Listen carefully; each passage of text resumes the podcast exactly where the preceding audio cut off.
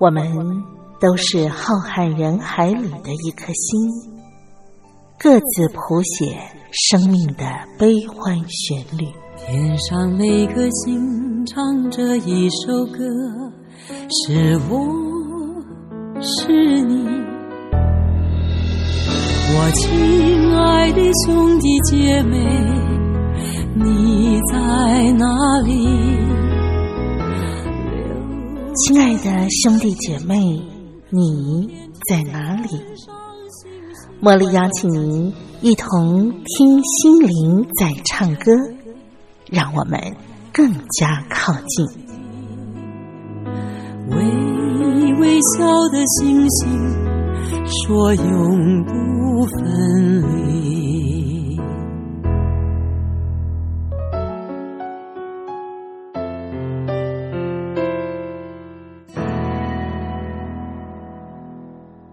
听心灵在唱歌的好朋友，我是茉莉，在台北问候您。感谢您每个星期四啊，都按时守候我们的节目时光，和我共度这一个小时。那么，在今天呢，听心灵在唱歌的节目内容，茉莉为您安排啊，要介绍一本书。这本书呢，是啊，台湾的一位年轻朋友啊，他是。九零后的啊，一位年轻人叫做张玉胜啊，他所写的《世界不是我们这种笨蛋想的那么简单》，好有趣的书名啊！哈，那么这本书主要是叙述他啊从出生到二十岁的一些生命体验。那么他也到英国去念书啊，到了国外。开拓了不同的视野，那么，呃，有些生命的经验，他把它写成了这本书。待会儿呢，我就要邀请玉胜啊来到节目当中来跟我们分享他这本书。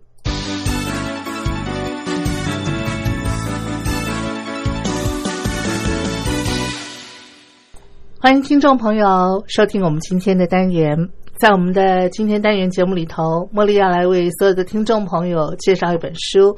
这本书呢，它的题目叫做《世界不是我们这种笨蛋想的那么简单》啊！我第一次看到书名这么长的一本书哈。那作者呢，其实是啊一位非常啊年轻新生代的，应该算是新生代作家哈。那我不晓得他呃呃这个未来的职志是不是要以呃作家写书啊来做一个开拓未来的一个主要的方向，或者是说他是属于现在非常流行的所谓斜杠人生啊，他有很多不同的一个面向啊要去探索。他就是张玉胜啊。张玉胜啊，其实是我们非常啊年轻的啊一位呃，我觉得他也是一位呃，这个怎么讲斜杠的啊一位年轻人，因为他本身的头衔也有很多。我们先请他出来哈，玉胜你好。主持人好，还有各位听众朋友，大家好。是书呃，这个我刚才介绍的这本书，《世界不是我们这种笨蛋想的那么简单》哈。玉生，这是你的第一本书吗？呃，对，没有错，是哈。专书的话是第一本啊，专书的话第一本。对，可是我知道你好像以前在这个学校。啊，念书的生涯里头，本身文笔就很好哈，因为里头也有你的那个同学啊，帮你写序嘛，对对对不对？哈，推荐序，然后他对你的文笔是大家的赞赏啊，哈。那你们呃，从小以你来讲，是不是从小就对于书写啦？呃，文字这方面是特别有感觉，而且也很有兴趣，是不是？对对对，相较于这个数理方面的话，我的文字书写就是比较比这个数理优越一点点这样子。哦，好，那我知道玉胜你是屏东人嘛？呃，没有错。啊，在我们台湾的最南端啊，你可不可以跟我们所有的听众朋友，呃，简单的来描绘一下你的童年，好不好？我的童年，哎，我觉得我的童年也是跟大家蛮相似的，是吗？我想象当中，屏东的孩子是不是会接触大自然、接触海边的机会更多一些？会不会？对，是会啦，就是可能周末的时候散步，因为我住东港嘛，那东港就有海边叫做镇海宫，就是嗯大家那个如果三年一次有跟到这个东港王船祭的活动的话，是是是就是在那个镇海宫那个地方。嗯，所以假日嘛，可能不一定每周一次啊，但是一个月至少都会有一两次，父母亲就会带着去这个镇海宫那边玩水、玩沙这样子。哦，那你是东港的孩子，基本上海鲜就是从小吃到大吧？呃，对，没有错，就是鱼类的话，就是从小吃到大。是哈，对，那你你自己本身哈，因为写这本书啊，世界啊，不是我们这种笨蛋想的这么简单。其实里头啊，最主要是呃，玉胜他自己的一个呃，我们讲说旅游行脚，或者是说游学行脚啊、他一一一边在国外生活的的个人的一一种生活杂技，对不对？对对对，可以这样形容吗？可以，是哈。那最主要呢，玉胜是到英国嘛，没有错。在英国完成你的呃学业，是不是？，对，硕士学业，硕士学业啊。然后在那边一共待了差不多大概将近一年多一年多，快两年。对，差不多。嗯嗯，这一年多快两年的时间呢，呃，有没有颠覆了你？比方说对于人生的看法，或者是说呃呃，开拓了你对于不同文化的一种体会跟认知。呃，先讲这个不同文化的体会跟认知好了。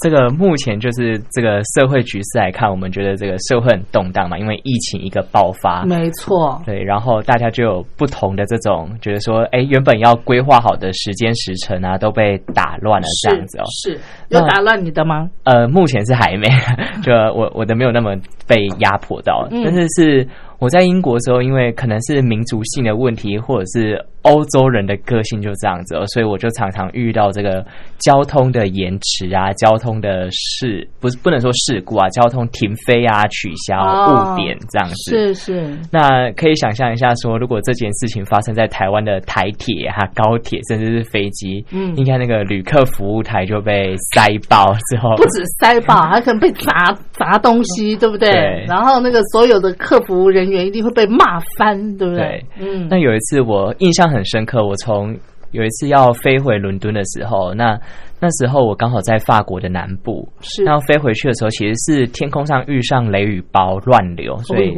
决定不飞。哦，好好，对，但是决定不飞之后，其实大家都已经挤在登机口前面，因为就刚好天气骤变了，所以嗯大家其实在那边等了六个多小时了。哦，就非常久，但是而且那时候是从晚上的九点等到凌晨一二点，嗯，但是很有趣的事情是，在场没有任何一位旅客乘客去跟航空站的人员或者是机组人员大小声怒吼，抱怨，对，反倒是后来呢，还有人说，哎、就有那个年轻年轻的。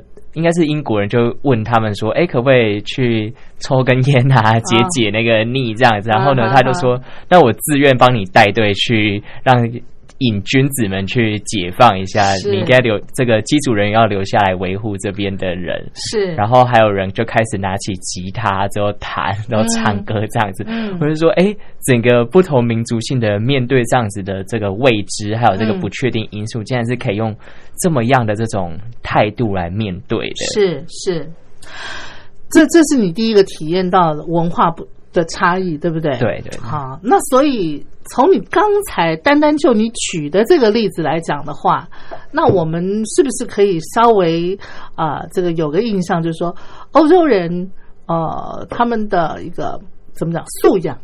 相对来讲是比较好的，还是说欧洲人基本上性格性情比较平和？我觉得可以就一个有一个社会学学家提出说，我们这个人生都是一个剧场，然后他在这个前台，前台就是演给别人看的时候，嗯欧洲人对于前台的这个印象维护是维护的非常好的。哎呀，讲的真的是太棒了！即便说他心里非常的哦，嗯对怨言满满载哦，但是他还是形象要维持很好。对，哦，那呃，相较于那个欧洲人来讲，我们可能就是比较真性情的那个啊投射，对不对？对对对，但是真性情有当然有好的一面嘛，但是可能嗯。事情就是一体两面的时候，哎，太过于真性情，直接那个怒火就整个冲出来了。对对对对对，好、还有就是说，呃，以台湾的社会氛围来讲啦，我觉得台湾的社会氛围，因为生命力，我觉得是相当蓬勃的嘛，哈。所以大家就是基本上就是那个情绪，呃呃，都可以容许你尽情的展现，对不对？嗯，哈对，没有错。在台湾的社会基本上就是这样了哈。那嗯，我不晓得，呃，玉胜你从小哈，呃，虽然你生活在呃屏东，没有没有啊错，嗯啊东港嘛，哈对对对，那那边我因为我觉得台湾哦，城乡的差距其实是几乎没什么，嗯，太大的差异啦。我个人的想法了哈，还是你觉得说多多少少有一点？我要提问的就是，你即使是在呃屏东的东港，那个升学压力应该也还是蛮大的吧？还是有升学压力的。哦，对，我觉得升学压力还是多少会有。嗯嗯，对，那会觉得说，哎呀，已经呃压力大到那个，如果我没有考上的话，我就觉得我不知道我的明天在哪里，这样的吗？是没有到这么夸张啊，因为我觉得我我高中念屏东高中，我觉得屏东高中算是很自由的学校，是，对，很自由的学校这样子。那你们学校升学率应该也不错吧？我那时候应该是还不错，但是嗯我也不知道近几年后是变得怎么样了。对，是是，然后你呃念屏东高中毕业以后，就考上了台北的大学嘛，哈。。对对对，你那时候到台北来念大学，你爸妈会不会很不放心啊？尤其是你妈妈会不会说：“哎呦，台北啊，离这样流，离这么远，那那个啊，这个是不是都那个城市台北都会啊，五五颜六色啊，形形色色的这样个社会啊，哈，会不会把我的孩子弄得比较啊复杂呀、或者是说受什么诱惑、啊？你妈会不会有这种担心啊？他是没有说出来，我也不知道他实际上有没有担心啊。但是我那时候考完大学，我在选填志愿的时候，我就是全部填浊水溪以北的学校，是啊，对那你妈没有讲什么吗？你爸爸没有讲什么吗？是没有诶、我就是故意操作，就说我要填北部的学校。但我也有跟他们说，我就想说，哎、就想说可以出去住一下，之后独立生活，也不一定说。那其实因为我从高中，因为我住东港，那屏东高中在屏东市，所以其实通勤也都要一个多小时。哦，要一个多小时啊？。对哦，是是是，那其实也蛮累的。对，但是嗯可能他们就觉得说，哎、高中从东港到屏东市都嗯哎、还没有变坏，所以应该可以放心说，哦，大学再跑远一点。那殊不知我跑到一个最北角那个淡水这个地方，真的，然后不单单跑到了台台湾的最北角淡水，然后紧接着你就跑到欧洲去了。啊，对，没有错。你大学毕业多久以后到了欧洲？呃，一年之后，一年之后就到欧洲了。对对对，哦，这个是跟家里头的爸爸妈妈商量过的嘛？你是说到欧洲这件事情吗？嗯，我应该是没有商量，我是就是告知。哦，是 对，其实我都已经哦做好决定，然后事情都弄好了，才跟他们说，嗯哎、我大概就是大学毕业后一年，我要去英国读书，然后怎么样怎么样怎么样，我就已经其实是整个规划好，然后告诉他们。是哈对。那所以你的爸爸妈妈其实也很尊重你。我觉得他们蛮放心我的，就是我觉得在整个求学历程，甚至到我现在，就是秉持一个我只要提出完善的嗯规划之后，他们就都不会阻拦这样子。嗯嗯，对啊，你看你刚刚讲到一个前提，就是你已经有完善的规划嘛。哦，对，没有错，对不对？我想每个做父母亲，基本上如果是比较明理的父母亲，孩子有提出完善的规划的话，那应该就是可以祝福他放手啊，是不是？对对对，啊，那你是在大学几年级的时候就开始有这个想法，就是好，你要毕业之后就要到国外去看一看，然后顺便啊、这个念书这样。就大概大三下的时候，也在算是毕业前一年开始有嗯这个想法，这样子、就觉得说，哎、我因为我本身是英文系的嘛，是那英文系不单单只有念英文，它其实也念了蛮多的文学作品。哦，那，发源地就是英英国嘛，国我就想说，哎、可以去看看这个地方到底是怎么样的。嗯那再加上，其实我觉得学学语言就是要到处去看看哦。那嗯同时可以到处看看这个世界，甚至看英国的同时，也可以增进学业的部分哦。是，对，那其实很到处看看，不一定只有读书这种方式。有些人会选择打工度假，有些人会选择其他异地的工作。是，但是我觉得我打工度假，我好像没有很喜欢，所以我后来就是想说，好，那我同时在国外生活长时间，那我选择另外一个就是读书来增进自己另外一方面的专业。嗯嗯。那你到英国去读书的话，基本上呃你是自费的嘛，是不是？对还是你有申有考，然后申请公费？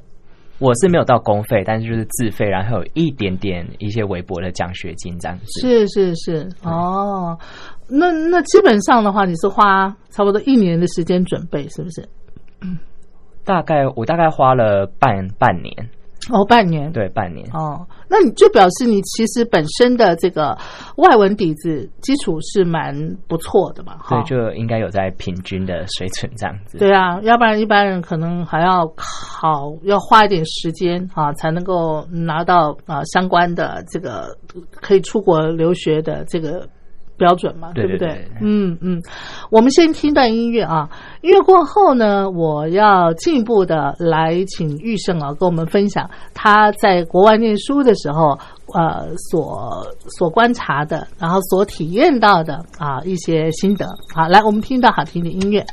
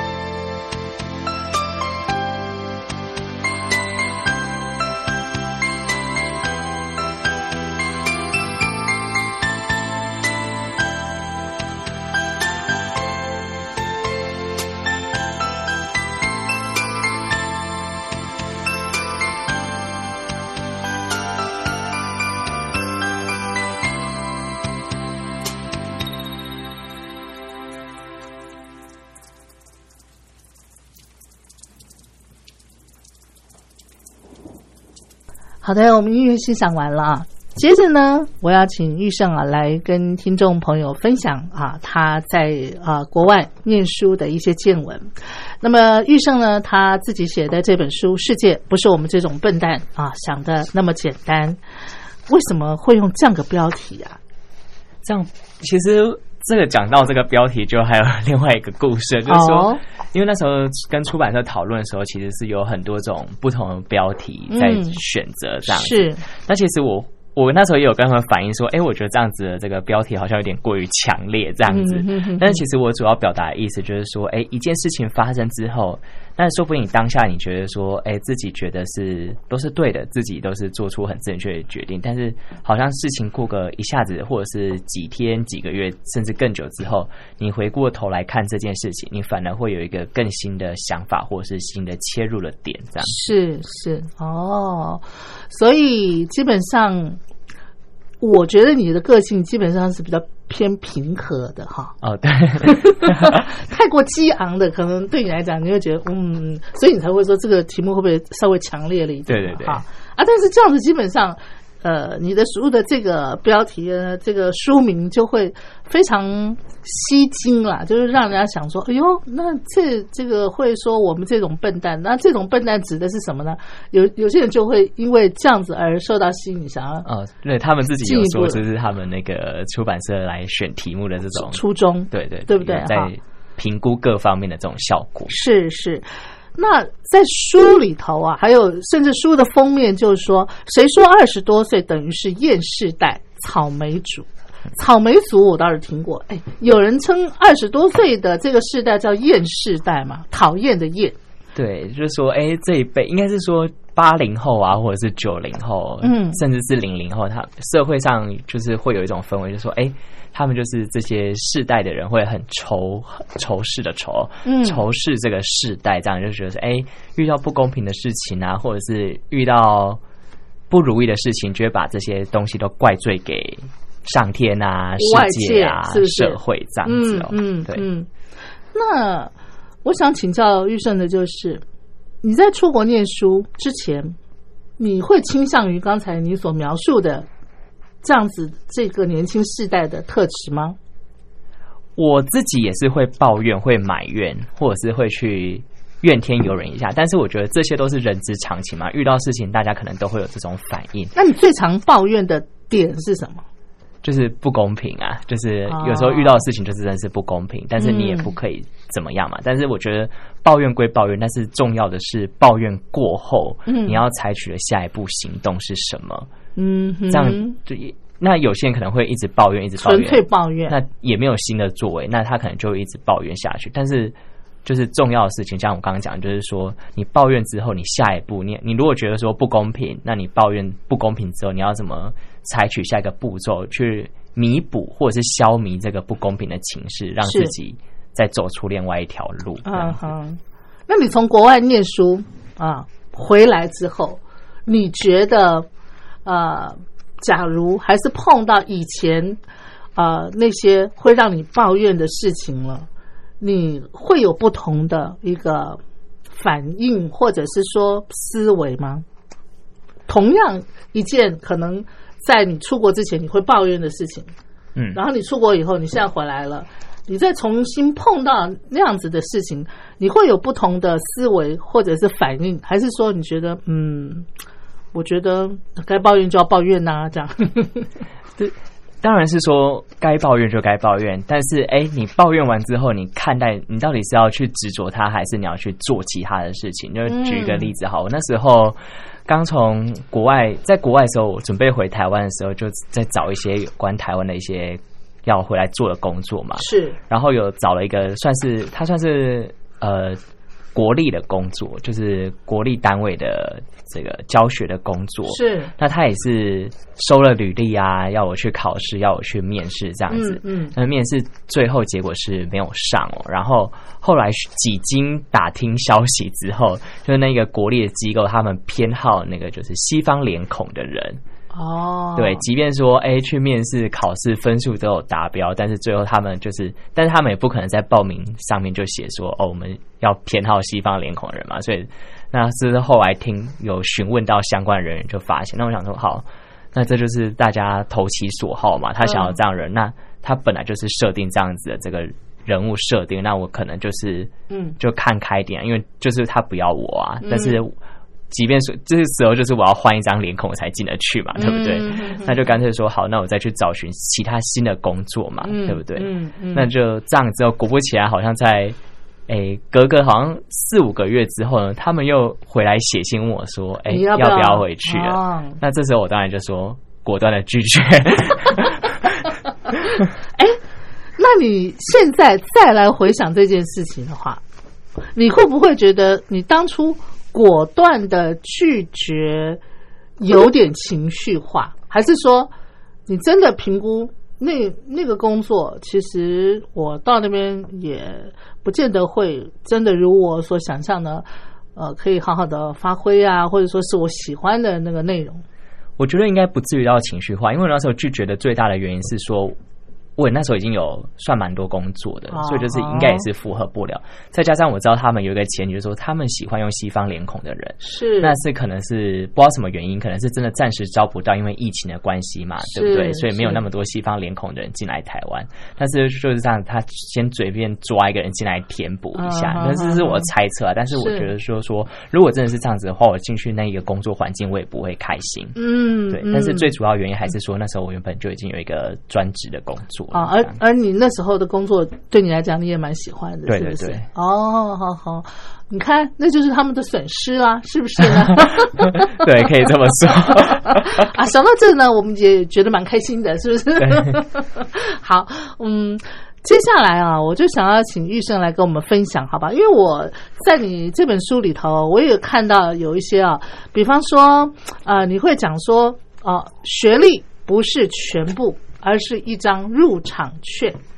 这个部分，你可不可以也来跟我们所有的呃这个年轻朋友啊，尤其是呃要啊上高等教育的年轻朋友，或者是你已经拿到那张入场券的朋友喽，你到大学里头，你是要玩四年呢，还是你呃对于这个未来有些什么样的想法呢？我们来听听玉胜的经验，好不好？好，嗯学呃，很多人都会觉得说，或者是是这个，大家都会说，哎，学历它可能就真真的只是一张纸，它并不是说一切。但是我会觉得说，哎，如果你有机会去追求一张好看的文凭，其实是值得的投资。那再加上说，哎，这个找工作的时候是怎么样？大家会先看履历嘛？嗯，那如果在你我都还不相识的情况下，一家公司收到了一大叠的履历，他要怎么样快速的筛选人才？嗯那他一定会先选顶尖的学校嘛？不可能，我不相信会有一家公司会说，好，那我就先选后面一点的学校。应该是人之常情，大家会先，如果真的是互不相识的话，就是会用这种很外在的眼光来筛筛选掉一些人嘛，这样子。嗯那我就觉得说，哎、即便说学历不漂亮，或者是学历很漂亮，学历很漂亮的优势，但是如果学历不漂亮的话，你要怎么做额外的事情来帮助你自己？哎、可以在众多的市场打下自己的一个亮点，这样子。嗯嗯，那学历这件事情，可能是我们刚出社会的前两三年、三五年啊，你还没有一些工作经验的时候，大家可能会额外的看重这件事情。但是在三五年后，有了一些工作经验的时候，大家可能就会把焦点转放到这个工作经验的表现啊，还有你这个成就表现上面来评断你这个人，这样，嗯所以我才会说，哎、学历这件事情可能就是。你要自己看待好这件事情，然后呢，你能去把它做到最好，就是努力去做这样子。嗯嗯嗯，然后在您这本书里头啊，这个题目也很吸引我，就是这是一个万年讨论题啦啊！大学要打工吗？哎，你知道，基本上我接触的年轻朋友哈，大学生里头，好像超过一半的同学要打工。他们需要打工，或是他们想打工。然后我甚至也问过很多的年轻朋友，我说：“哎，你们真的一定要打工吗？”他说：“当然啦，要不然我怎么还我的学贷啊？什么什么什么？”我觉得哦，他们这个感觉上讲的那个理由都是啊冠冕堂皇的哈、那所以，我这个老一辈老 Coco 的思想，我很想告诉他们说，那大学不就是你最适合专心致志为自己累积筹码的时间嘛，哈、嗯没有错这个话我说不出来，你知道吗？因为他们的那个那个声调、语气还有理由，我觉得都那个比我大，比我强，所以我就想要请教一下玉生你的看法了。好，我是觉得说，哎，要不要打工就分两种嘛。如果真的是家庭经济真的非常困难，真的需要你边工作边帮忙自己付出学费，甚至还要挪一点给家里用的话，那我觉得这就是一定得去的嘛。因为我们毕竟说人要先生存，才有办法追求其他的额外的这种。求知啊，或者是自我实现，但是另外一种人打工是怎么样呢？他是觉得说，哎，我就是父母给我的零用钱不够花，嗯然后哎，反正有些课可以不用去上，老师不会点名，嗯。那我就去打个工赚赚零用钱，那可以多去吃好吃的餐厅，或者是多参加社交，唱唱 KTV。那我就觉得说，这种的打工就非常的不适合，嗯。因为在大学这个时间，哎，你看年轻，然后头脑脑力算是相对好的，那这个时候你应该是尽自己所能去接触各式各样的这个不同的领域，甚至说你想要尝试其他的东西，你就都可以多方去尝试。这个时候应该是最好吸收新知的时候。没错，那有些人会觉得说，哎、就像有些人的打工，这没有没有说要看不起某些职业，但是大部分大学生的打工可能就真的是便利商店、服嗯务业、餐饮业。嗯那如果你真的觉得说，哎、这是你未来想要进入的产业的话，那你是不是？那你就是何必为什么要投入你的心力在这个大学，然后两边都弄得不好呢？嗯对，嗯所以就说到底要不要打工这件事情，就是看先看说你家庭有没有这个需求。第二件事情是，哎，你打工的本质是什么？如果你真的只是为了钱去打工，为了这些娱乐花费去打工，就有待商榷。那如果你觉得说，哎，你还有时间，然后你去打工赚点经验的话，那我就觉得就是说，你可以选一些专业性质的工作啊，比如说就是公司的实习工作，可以就先去看看这个公司怎么样。然后，因为很多实习生如果真的表现良好，他毕业后就直接转转正职，这也是是一个很好的选择哈。嗯嗯，对嗯。接下来我就想要请玉胜啊来谈到他这本书里头的啊非常重中之重的一个主题了，就是他到国外的一些见闻。嗯，你最主要是到英国去念书，哈，呃对，没有错。嗯，我们一般人呢、以我来讲，我就没有去过英国，嗯。所以我对英国的一个刻板印象就是，呃，它算是欧洲里头这个文明的先驱嘛，哈，是不是？然后呃，基本上呃，英国人呃就是那种绅士风范呐、嗯。哈，然后呃各方面的呃，不管是情绪的表达，也是也也稍微含蓄内敛一点呐、哎对没有错。啊啊，对别人的那种啊、这个展现的那个友谊的方式，呃，比方说就不会像意大利人这这么样的开放啊，这么样的直接啊，碰脸颊是不是哈？那这种是我我这个没有去过英国的人啊、呃的一个呃怎么讲制式的呃印象哈。呃实际上跟您到了英国，在那边待了快两年的时间，您觉得描述的有落差吗？呃，基本上这就是大众的印象哦。是但是，但是因为伦敦这个城市哦，有一句俗谚说：“哎，你要在伦敦碰到一个土生土长的伦敦人，基本上是非常不可能的，因为。哦，非常不可能，因为伦敦它就像是一个外来的城市，它的移民人口就是超过大概一半以上，所以在那不就像那个美国的纽约？对你可以碰到英国人，但是你可能碰不到本土的伦敦人。哦，那大部分的人都可能来自世界各地啊，欧洲、亚洲这样子。啊，那我很好奇了，那本土的伦敦人都去哪了呢？本土的伦敦可能在住住在外围啊，或者是近郊，就在伦敦的市中心，基本上就是遇不太到道地的伦敦人是子。是是，对，嗯不过刚刚描述的这些，诶，彬彬有礼啊、含蓄内敛的这种感觉呢，诶，确实是在伦敦可以感受得到的。可能就是伦敦有这样的一个魔力，嗯把来这里的人都塑造成这样子的一种风范。是，那就我们对英国的一个历史的认识，英国以前啊、呃在呃世界各地都有它殖民的地方国家，对不对？所以相对来讲。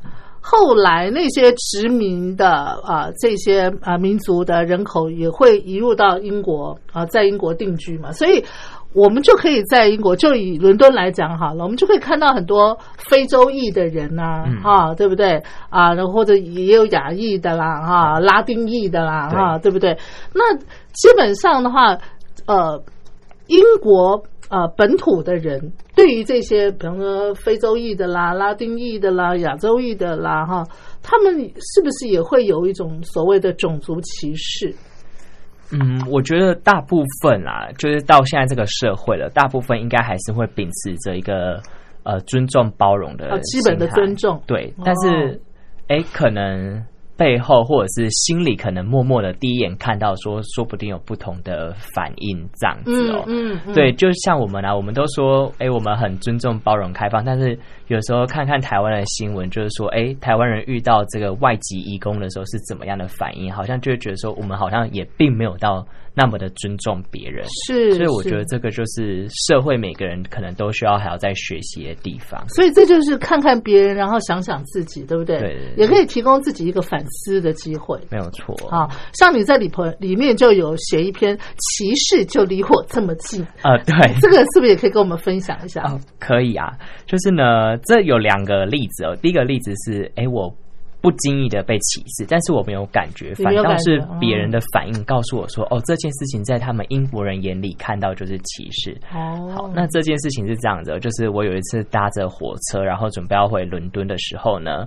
哎，因为买学生票嘛，比较便宜，可能都会被验票。嗯。然后这个查票员就走过来看看我的票，但是呢，他查到下一位的时候，因为我也是回伦敦，下一对老夫妇也是回伦敦，是。但是他就有特别提醒他们说，哎，可能伦敦要在哪里，突然要在哪里换车哦，就是这班列车因为有一些问题，然后他要在哪里换车回伦敦，但他并没有告诉我，哦，我就想说，哎，他会不会看我年轻，所以我的手机的 app 上面会显示，但是我特别去看的这个手机的 app 是没有被显示的，是所以我就赶快想说。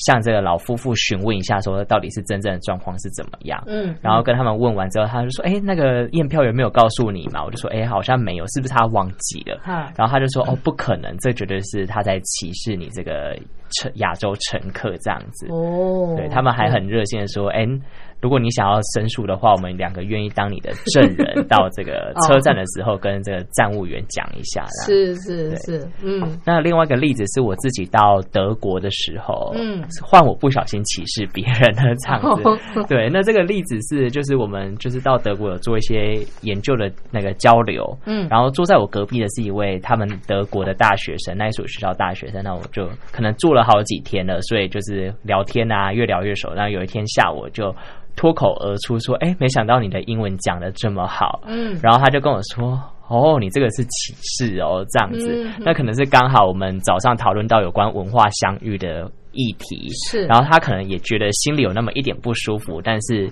他用这个比较诙谐、开玩笑的方式透露给我知道。哎、那这时候大家就会想说，为什么称赞别人英文好是歧歧视？对。对，好，那就是因为呢，我还没有描述一下这个坐在我隔壁这个大学生的样貌，因为他哦就是一位奈吉利亚的哦。德裔大学生，所以奈及利亚就是在非洲，所以是是。黑人嘛，嗯所以哎、嗯。下意识的我看到可能看到黑人，我觉得他可能没有办法讲出好的英英文这样子，哦但是其实他的背景就是因为他爸妈爸爸是奈及利亚裔的，然后嗯妈妈是德国人，那其实都是学者，所以小时候可能在美国待过，又回德国，其实他语言能力非常的好。是，只是我就不小心冒出了这句话，那其实嗯当下我也不知道为什么会讲出这句话，可能真的纯粹想要赞美，那反而这样的赞美造成别人的这个不舒服哦。是，对。那你有没有跟他解释一下？我有跟他解释啊，对，那他可以接受吗？他可以接受，只是他也大概知道我的意思，他只是 哦。哎、可能早上我们聊到，刚好早上有聊到歧视的话题，然后下午活生生的发生了，他就想说，哎、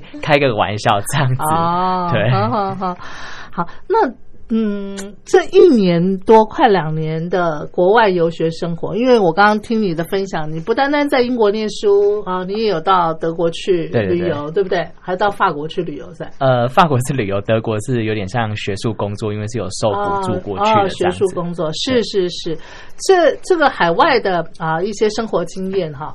如果我要请你总结来跟我们听众朋友分享，你大概会呃这个你觉得收获最大的是什么？收获最大就是我觉得我对于每件事情那个弹性，哦，更大了，还有嗯适应度更大。因为你每次到一个新的地方，你可能要赶快适应当地，或者是你要赶快配合当地的一些风气，去做出一个适当的反应，甚至是你要可以让自己可以在那个城市好好的过个一两周。哈，所以我觉得这个。有一个英文单词叫做 flexibility，就是这个弹性。你面对每件事情，是不是能保有应当的弹性，嗯去面对它？哦，这样子。你可不可以举比较那个生活的例子来来跟我们描述那个弹性？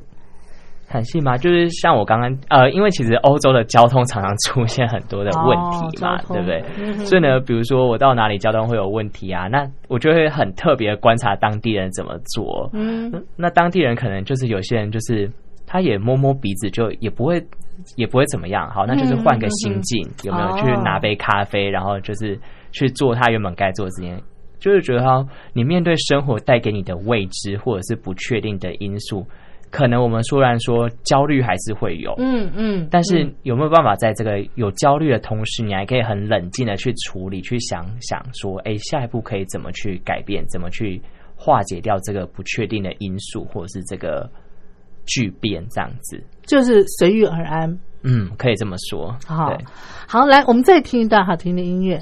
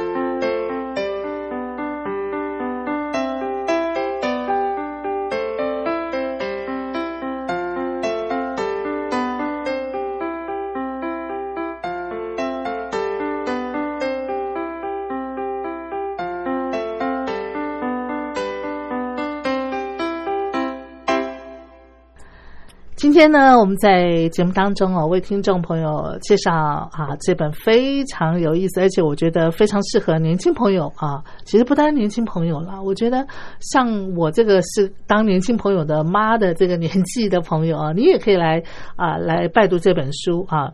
张玉胜啊，玉胜他所写的《世界不是我们这种笨蛋想的那么简单》啊，因为呢，这不单单是玉胜啊他的这个旅游笔记啊，他同时也是他啊从他书里头的叙述，就是啊他走过人生的四分之一的道路了。其实我觉得大概只有五分之一吧，你讲的太多了哈。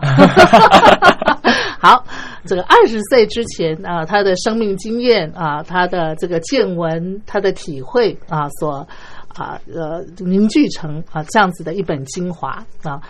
那我我想接下来啊，也要来请玉生跟我们所有的，尤其是年轻朋友，我觉得现在很多的年轻朋友啊，嗯，当然他们对未来还是有觉得呃有很多的可能性，可是呢，他们仅感受到有。可能性，但是你真的在进一步的问他有什么可能的时候呢？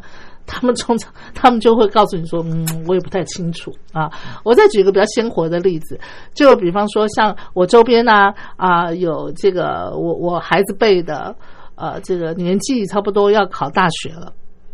那考大学呢，然后我就问他说：“哎，你大学要念什么科系啊？”哈，那我问了呃四五个，大概基本上。就是那四五个，其中有一个还稍微可以回答一点，其他的四个孩子都说：“嗯，我也不是很清楚啊。”我说：“那你不是很清楚，你怎么选那个大学志愿呢？”他说：“爸爸妈妈会帮我挑啊，这样子。”所以我就在想说：“哎呀，会不会很多的孩子，呃，对于自己未来啊，要啊选什么样的一个方向，乃至于你要念啊高等教育，进入到大学里头，你要念什么科系？”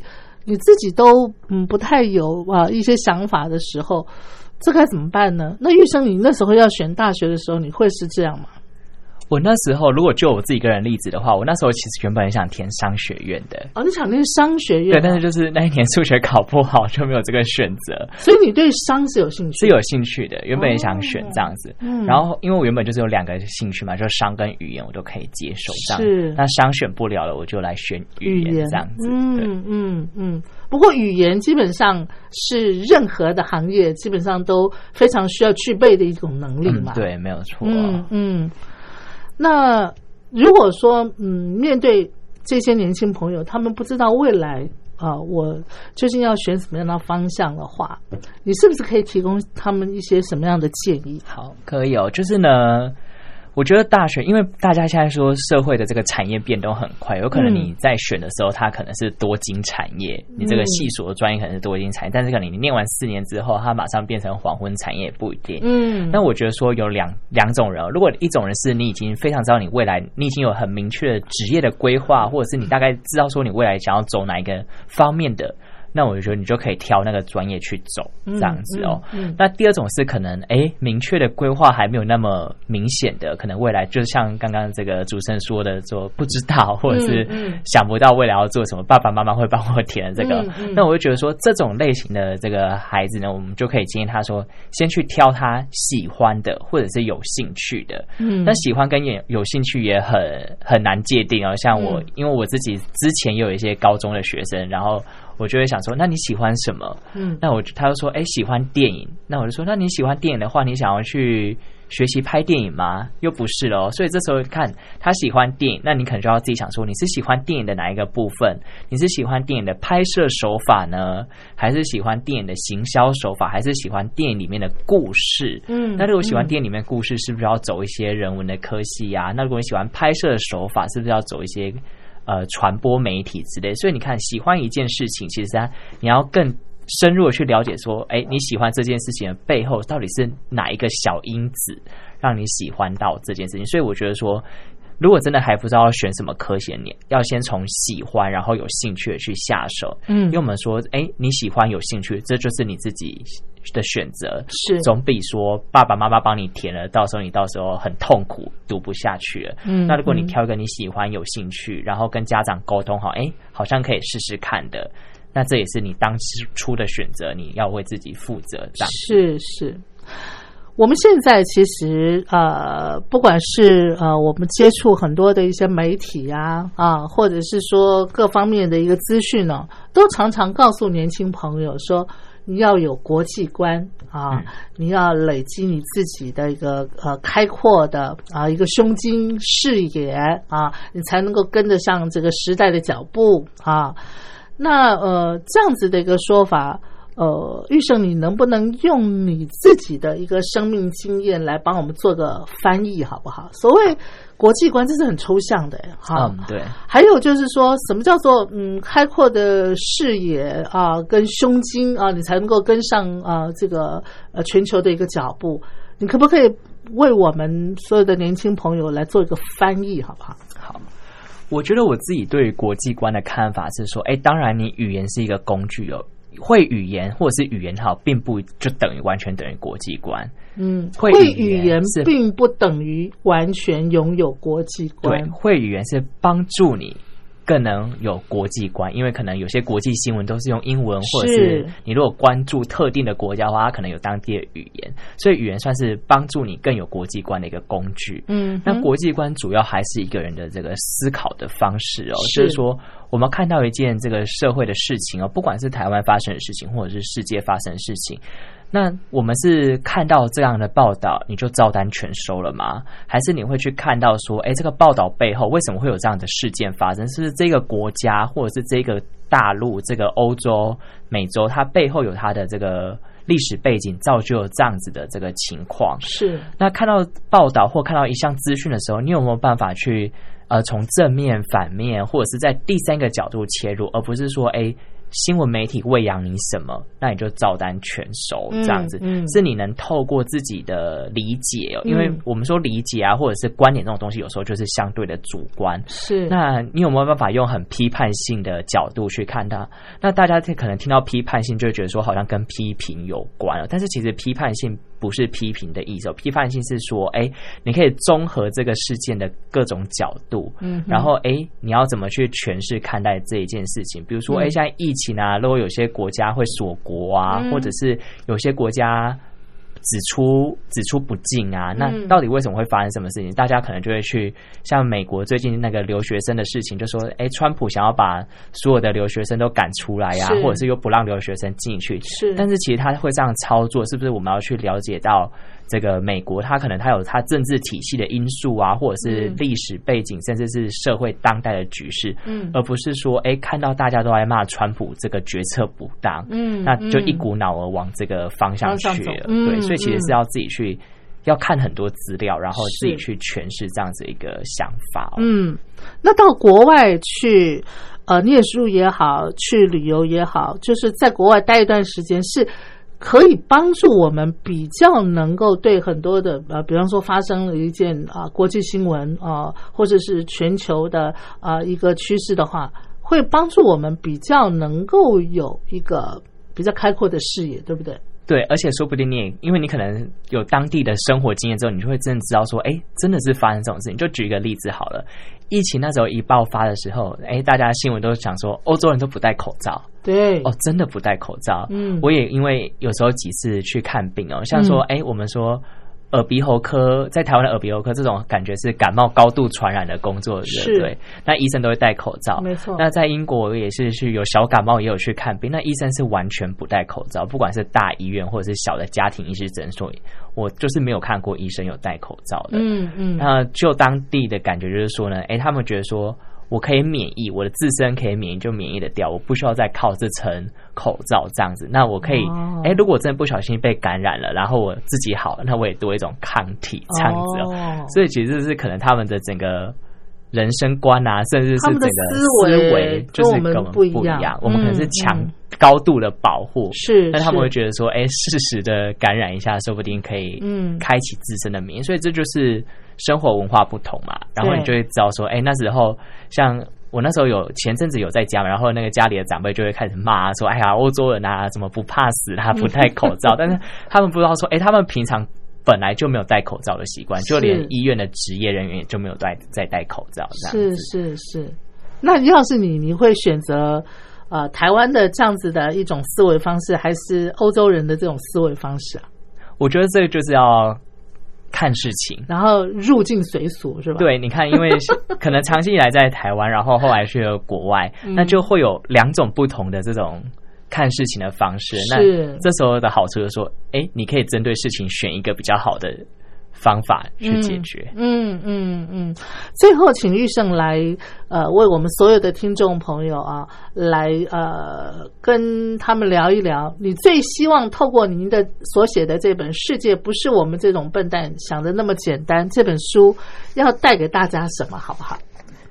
好，呃，其实这本书呢，不同的年龄层的读者可能可以有不同的切入的观点哦。嗯那我们今天可能哎一直讲这个年轻朋友啊、年轻世代、中学生或大学生，我就觉得说，哎，如果真的是你读到这本书的话，我会觉得说，哎，可以看看我的人生经验，不一定要全部用一模一样，但是可以看说，哎，原来有各种不同的把自己的人生铺的属于自己样子的方式去这个争取哦，这样子的话就是可以给一个参考的经验。那如果是说，哎，给一些中壮年啊，或者是比较。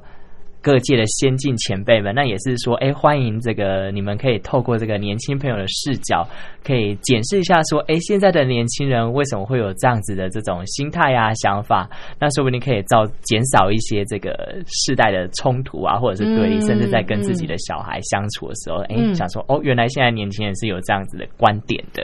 是是，好的，非常非常感谢玉胜啊，呃，今天为我们介绍他自己所写的，你这是你人生当中的第一本书，呃，对，好，那我们也期待你的下一本书。呃，能够尽快的问世，好不好？谢谢。把你很多的生命经验啊，你的所见所闻化为文字啊，带给我们大家啊。呃，在每个人啊，他可能是生命的滋养，可能是他经验的呃一些补充或者是建议。那我们今天呢，跟玉生的分享就到这儿了。玉生，感谢你，我们下回见了。好谢谢拜拜。